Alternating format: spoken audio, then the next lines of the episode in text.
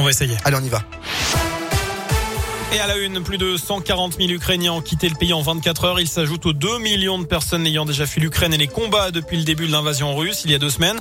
C'est le flux le plus rapide sur le continent européen depuis la Seconde Guerre mondiale. Ce matin, Russes et Ukrainiens sont tombés d'accord pour respecter des cessez-le-feu autour d'une série de couloirs humanitaires afin d'évacuer les civils.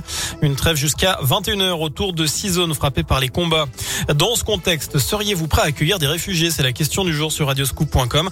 Vous avez jusqu'à 19h pour répondre sur notre site internet. Tout à l'heure, le ministre des Affaires étrangères ukrainien a appelé à un cessez-le-feu autour de Tchernobyl. La centrale nucléaire a été totalement coupée du réseau électrique en raison d'actions militaires russes. Dmitro Kuleba craint des fuites dangereuses si l'alimentation électrique n'est pas rétablie. Et puis chez nous, sur les conséquences économiques de cette guerre et la flambée des prix, Bruno Le Maire compare la situation actuelle au choc pétrolier de 1973. C'est identique en intensité et en brutalité. Voilà ce que dit le ministre de l'économie. Il estime qu'un plan d'aide massif comme celui contre le Covid ne ferait qu'alimenter l'augmentation des prix. Dans le reste de l'actu, deux hommes blessés par balle hier après-midi à Pont-du-Château dans le Puy-de-Dôme. L'auteur des coups de feu a pris la fuite à bord d'une voiture. Il reste introuvable.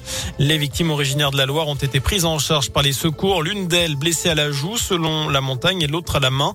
Leurs jours ne sont pas en danger. Un homme qui serait indirectement lié à l'affaire a été interpellé dans le secteur de Séchal. Un conflit autour de la vente d'un véhicule pourrait être à l'origine de l'altercation. La campagne électorale et Emmanuel Macron toujours largement en tête dans les sondages. Le président sortant est crédité de 33,5% des intentions de vote. C'est ce qui ressort d'une nouvelle étude ELAB publiée dans l'Express ce matin. Jean-Luc Mélenchon remonte à la troisième place avec 13%, juste derrière Marine Le Pen. Éric Zemmour est quatrième devant Valérie Pécresse. Les autres candidats, Yannick Jadot, Fabien Roussel, Anne Hidalgo, Philippe Poutou, Nathalie Arthaud, Jean Lassalle et Nicolas Dupont-Aignan ne dépassent pas les 5%. En cyclisme, Paris-Nice débarque dans la région avec un contre-la-montre de 13,4 km aujourd'hui entre Doméra et Montluçon dans l'Allier. Victoire de Wood van Aert il y a de cela quelques minutes. Il devient du même coup le nouveau maillot jaune. Demain, le départ se fera de la Loire et de Saint-Just-Saint-Rambert à 11h direction le Pila puis l'Ardèche pour une arrivée à Saint-Sauveur de Montagu.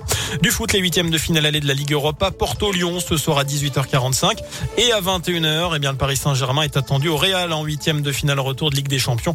Les Parisiens l'avaient emporté 1-0 à l'aller. Jean-Pierre Foucault, euh, Claire Chazal, euh, Michel Drucker, Karine Le Marchand ou encore Brigitte Macron et Nicolas Sarkozy. Voilà quelques-unes des personnalités venues rendre un dernier hommage à Jean-Pierre Pernaud à l'occasion de ses obsèques ce matin à Paris. Une semaine jour pour jour après la disparition du présentateur emblématique de TF1. Et puis je profite de ces derniers instants pour évoquer également ce nouveau sacre pour l'équipe de France aux Jeux paralympiques de Pékin. Le porte-drapeau Benjamin Davier vient de décrocher l'or ce matin sur l'épreuve du sprint en ski de fond. C'est la sixième médaille des Bleus et c'est la quatrième en or. Voilà pour l'essentiel de l'actualité. Merci beaucoup.